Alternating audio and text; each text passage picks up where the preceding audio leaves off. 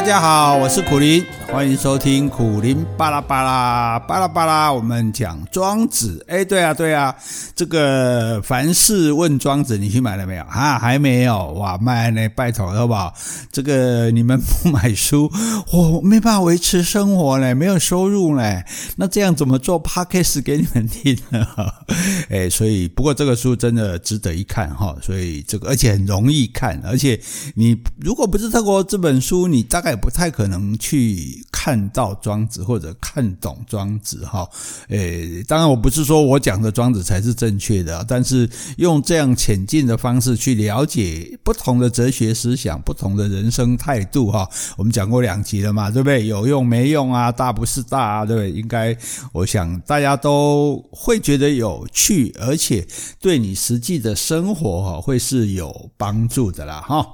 好，那我们今天要讲的这一章哈，我们之前讲逍遥游嘛，这一章叫德充福哈，道德的德，充满的充，符咒的符哈。这一篇呢，庄子里面就比较少人去讨论它了哈。为什么？因为他讲的东西比较冷门。怎么冷门法呢？就是他讲的不是说面对人生的态度，他讲的是肉体。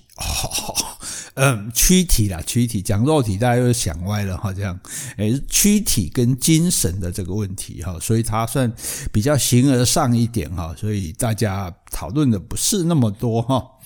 那第一个主题就讲说，只有外表美丽是不够的哈，我们都会追求外表的美丽哈。这个之前我们讲说话也说过了嘛，哈，说你怎么只重视内涵，那个话是不太可以相信的哈。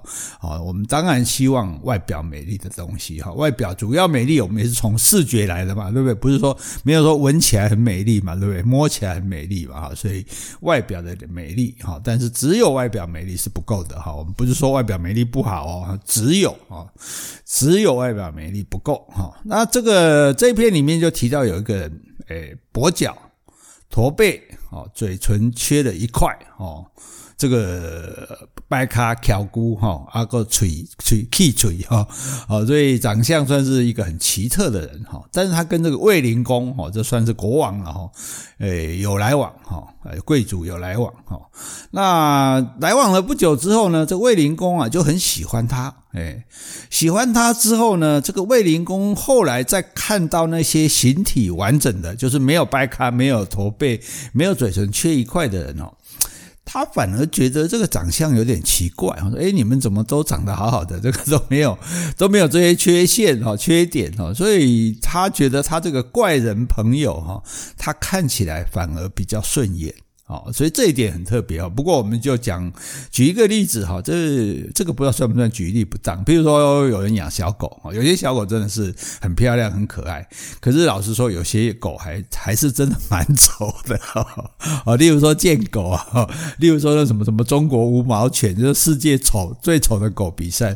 可是呢，它的主人呢也是很喜欢它哦，所以他搞不好看别的狗反而觉得没有那么好看哈。所以这个就讲说，你看惯了，看不惯的问题了哈。那除了卫灵公之外呢，还有一个齐桓公哦，这个比较有名，大家可能都听过。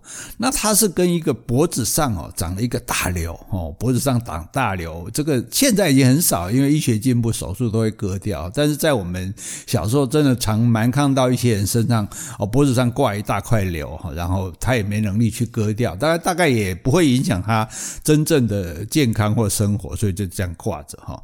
那他跟这个人交朋友哦，那齐桓公呢，他也很。喜欢这个人，所以后来他看到那些形体完好的人哦，他反而觉得说：“哎，你们这些人脖子怎么这么细啊？不太习惯啊，怎么没有挂一块在那里哈？” 哎，那这两个故事是真的吗？啊，当然是编出来的。就跟你讲，庄子就专门在编故事的哈。怎么可能两个这个国王会去跟那长那么奇怪的人去交往哈？那其实庄子编的故事他都是有用意的哈，他的用意就是要跟我们。这些外貌协会的人挑战哦，大部分人应该说人人呐都喜欢看俊男美女哈，人人呢也都想和帅哥美女交往，可是最后哈，大多数的人其实都跟长得不怎么样的人在一起哦，当然是因为我们自己也都长得不怎么样嘛 哦，所以那是不是因为我们知道自己配不上外表好看的人，就退而求其次呢？那其实也不然。哦，因为外在美虽然是吸引对方第一个条件哈，可是不是唯一的条件哦。如果是个性不好啊，没有内涵啊哈，那你光是漂亮的脸孔哦，那终究是不能当饭吃的嘛，对不对？而且日久天长，你再好看了，你也会觉得厌倦哦。不然的话，你想好莱坞那些俊男美女啊，那些配对不是哇？那那最帅哥配美女，应该永远看不腻啊。那怎么会又没办法天长地久呢？哈，可见的外表是吸引对方的首要条件，但是不是唯一条件哈，更不是终极条件哈。那在一起之后，那怎么样能够久呢？诶源源不绝，什么东西源源不绝？美貌不会源源不绝，美貌还越来越难维持哈。不管你再多的医美啊，再多的手术啊，终究是绝对没有，你，不可能说你越老越漂亮这回事了哈。这回我们如果这样讲一个人，那其实就是在呃，在在说吉祥话了。好，所以呢，这个你要给对方什么？更丰富的知识。哦，跟他在一起，觉得哇，我知识越来越丰富，更广博的见闻。跟他在一起，哇，我我知道的地方，我知道的越多，我去过的地方更多，哈，阅历更多，哈，然后更高深的智慧啊，我变得越懂得思考人生的问题啊，甚至呢，就是只是更幽默的话语，我听他讲话，我觉得很开心啊。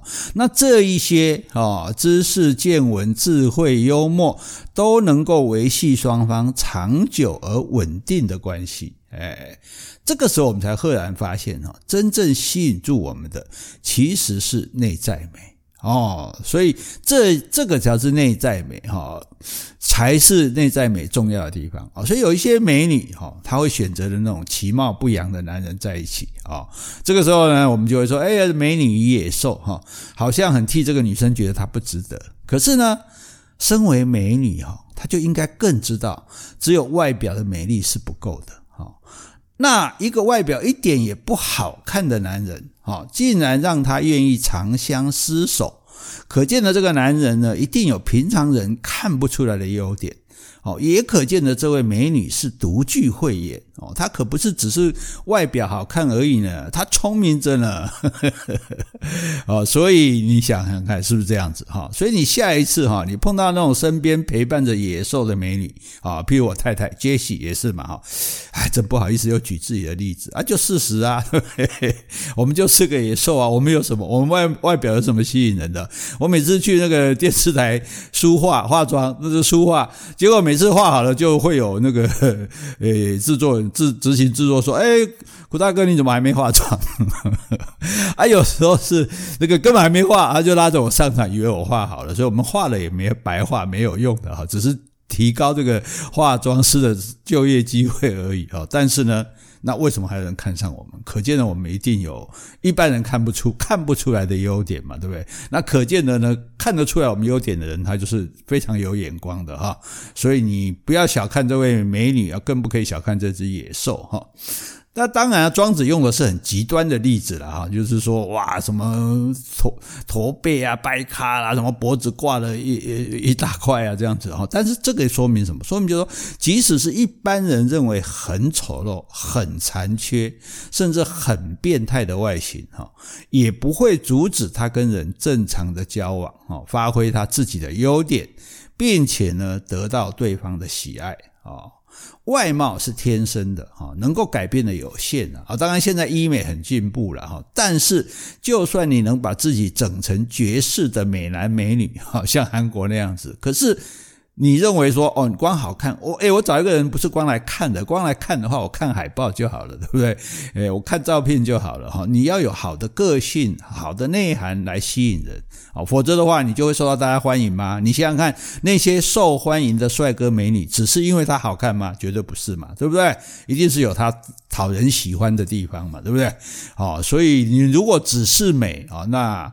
那那那说不定你还变成为私下取笑的对象哦，这个人就是脑袋空空哈，然后诶光有这个华丽的外貌而已哈，而且美哈美是老实讲是爸爸妈的错嘛啊，当然不一定。有人说，诶，环境跟遗传有什么不同呢？就是说，如果小孩长得像爸爸呢，是因为环境啊，因为遗传啊；如果小孩长得像这个呃呃外送，那就是呵呵那就是环境啊。当然这是开玩笑的话啊，但是呢，我们长得好不好呢，是爸妈的问题嘛，对，爸妈的爸妈把我们长成这样，我们也没办法啊，混苍天了哈。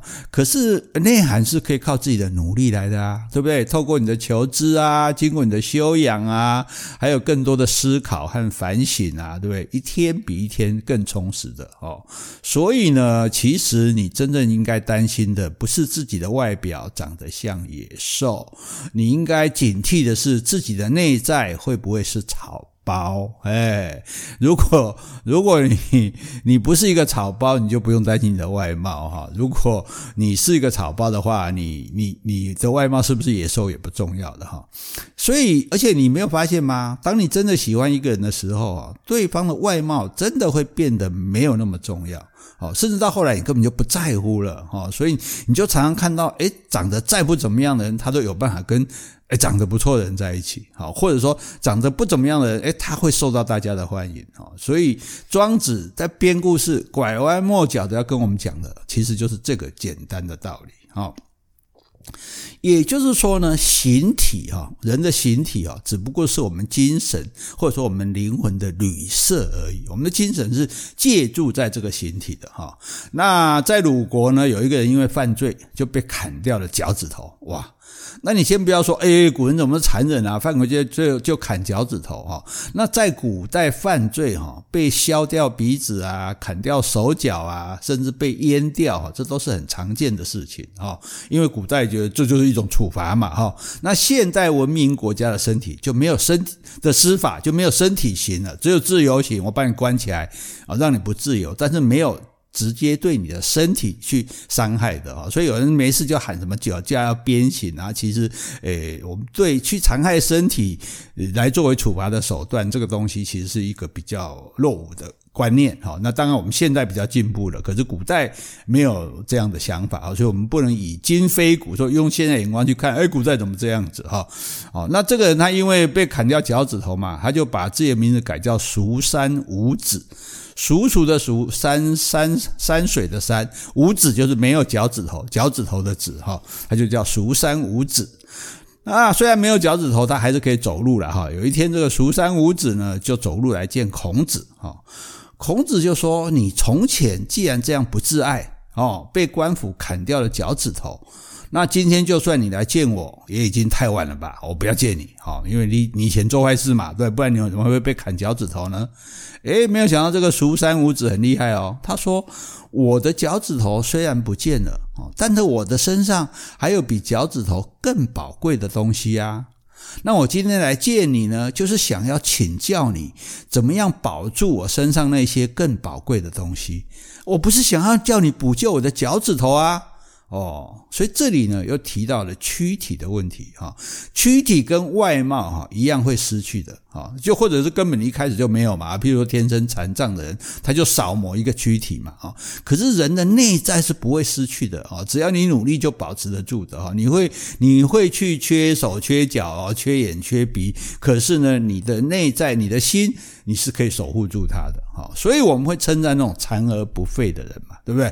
肯定他们这种不向命运低头的勇气啊！真的，你你比起那种诶天生没有手脚，对不对？五体不满足，大家都知道嘛。你看你生出来连手跟脚都没有，那那你。对我们来讲，大多数的正常人，你你有什么抱怨的权利呢？对不对？你有说说，哎，我我没办法做到什么事情。如果人家这样都能正常生活了，都能活得那么精彩灿烂了，那你有手有脚的哦，喝喝卡喝酒哈，他一讲的，你凭什么说你你你没办法这个把自己的日子过好了哈？那而且这位蜀山。五子先生，哈，他是因为触犯法律才被砍掉脚趾头的嘛，哈。那我们讲，我们不能歧视一个残废的人嘛。那同样的，我们也不能歧视一个曾经犯过错的人啊，对不对？残废那或许说已经改不过来了，哈，只能够努力的去适应他，尽量来发挥自己其他方面的天赋，哈。所以这是残废的人做的事情。可是，哎，犯法的人他已经付出代价了呢，对不对？只要他后来知过能改的话，那当然更没有理由被看轻啊，对。所以呢，孔子在这个故事里面一下子就犯了两个大错误啊，他完全忽略了说精神比躯体重要的原理。所以他听了蜀山先生的话呢，他立刻知道自己错了啊！因为你一来你歧视犯过法的人，一来你你认为啊身体的残缺好像这这是一一个一个这是很重要的事情，代表你犯过罪这样，所以啊赶快。孔子一听他说，诶，蜀山说，蜀山先生跟他讲说，诶，我是我不是叫你来补救我脚趾头呢，我是有事情要来跟你请教的，对不对？诶，有一些东西我们是不会失、不会、不会、不会失去的。我身上有更比脚趾头更宝贵的东西，哈，所以呢。孔子一听这个话，知道啊自己错了，赶快道歉说啊，金班姐班姐，对不起对不起哈，我刚刚实在太鲁莽了哈。那请你进门来哈，指导一下我的门徒嘛。大家知道孔子是开补习班的嘛，或 者有很多学生。那孔子你跟蜀山五子你又不熟啊，对？那凭什么只因为对方讲了这几句话，哎，就认为说，哎，他有资格来教自己的学生呢？难道你的补习班那么缺师资吗？当然不是哈，而是说。蜀山五子讲的一句话：“我身上还有比脚趾头更宝贵的东西。”这句话，哈，一语点醒梦中人，啊，让孔子一下子就知道，诶，这个来的人，这个人是一个有内涵的高手，哈。那可惜呢，这吴蜀山五子不领情，啊，一句话也没说就走了，啊，应该是对孔子很失望吧？我看你这个硕学进苑，对吧？你这个，哦，这个大儒，哈啊，然后，诶，既然看到我。我都还没开口，你就叫我滚蛋哈！所以也吐他吐回一句话，亮了一招之后，让孔子知道我的厉害哈。那也因此也借着，当然孔子这个庄子又借这个机会来说明哈，精神比躯体重要这个原理哈。那我们之前也讲过了哈，庄子哈，因为他不认同孔子的思想哦，这孔子就是积极进取呀，要这要要这个这个造福天下哈。那庄子认为这个世界已经在那个时代那个世界根本不值得这样做哈，所以他就常常编造孔子的故事来吃他豆腐啊。所以大家不要去问说啊，孔子真的这样吗？哈，所以这一边的重点啊，不在于孔子有没有这样做哈，只是庄子他想要让我们知道。哦，说一个人最重要的其实是他的内涵。哦，那在这个我们讲这篇叫《德充府》嘛，哈，《德充府》里面还有一篇，哈，讲的呢也是另外一个被砍掉脚趾头的人。哦，看来那个时代还蛮容易触犯这条法律的哦。诶，会不会只是因为随地吐痰呢？啊，当当我没说哈。那这个被砍掉脚趾头呢，他的同学呢就不屑跟他为伍哈，结果呢反过来就被他教训了一顿哈。所以说起来，重点那这个呃我们就不详细讲了。重点就在于庄子还是认为形体只不过是精神的旅舍而已，离瞎呢哈。这就是说呢，我们的躯体啊是自己的精神暂时借住的地方。哦，就说你看躯体就可能有限嘛，你活八十一百，身体就没有了嘛，对不对？那精神只是暂时住到这里来，或者说你要讲灵魂也可以暂时住到这边来，哈、那。到时候躯体没有了，身体就离这个灵精神就离开了哈。那我们在肯定一个人的时候，是肯定说哇，他外表长得好吗？他有六块肌，他长得多帅，他的三围多好吗？不是嘛？我们称赞一个人，一定是他精神方面的层次所造成的。不管是他品性好啊，不管是他对人好啊，不管是他的学问好啊，哈，都是精神层面的哈。所以。我们应该在意的不是看得见的形体哈，所以你应该努力的维持自己的精神层面。那这个精神哈，在这边这是广义的说法，就哦，我很有精神，不是那个精神。这个精神包括你的道德，啊，你的道德好不好？你的修养，修养好不好？你有没有内涵啊？那然后你对别人的影响力，我们说精神不死，人死了为什么精神不死？因为他的精神，他的影响力对我们还是存在的哈。所以我们。不要在意看得见的形体，而是要努力的维持自己的精神的美好哈。所以，我们讲精神不死，精神永存那我们没有讲说躯体形体不死吧？哈，形体永存嘛，对不对？那只能做成木乃伊的哈。所以可见的形体是有时而尽的哈，终究会结束的。但是精神呢，是可以长长久久的。你说那精神有什么重要？我就只要长得好看就好了，我管他我有没有这个道德，有没有修养，有没有学识，有没有内涵，有没有影响力？不是的啊，因为人生是很短。你说我们每个人的生命哈，你能有本事你活到一百岁了哈，那我活到五十岁六甚至更少哈。重点是你都会死嘛，死了之后是不是大家都没了？那大家死了，大家都没了吗？诶，这是重点哦哈。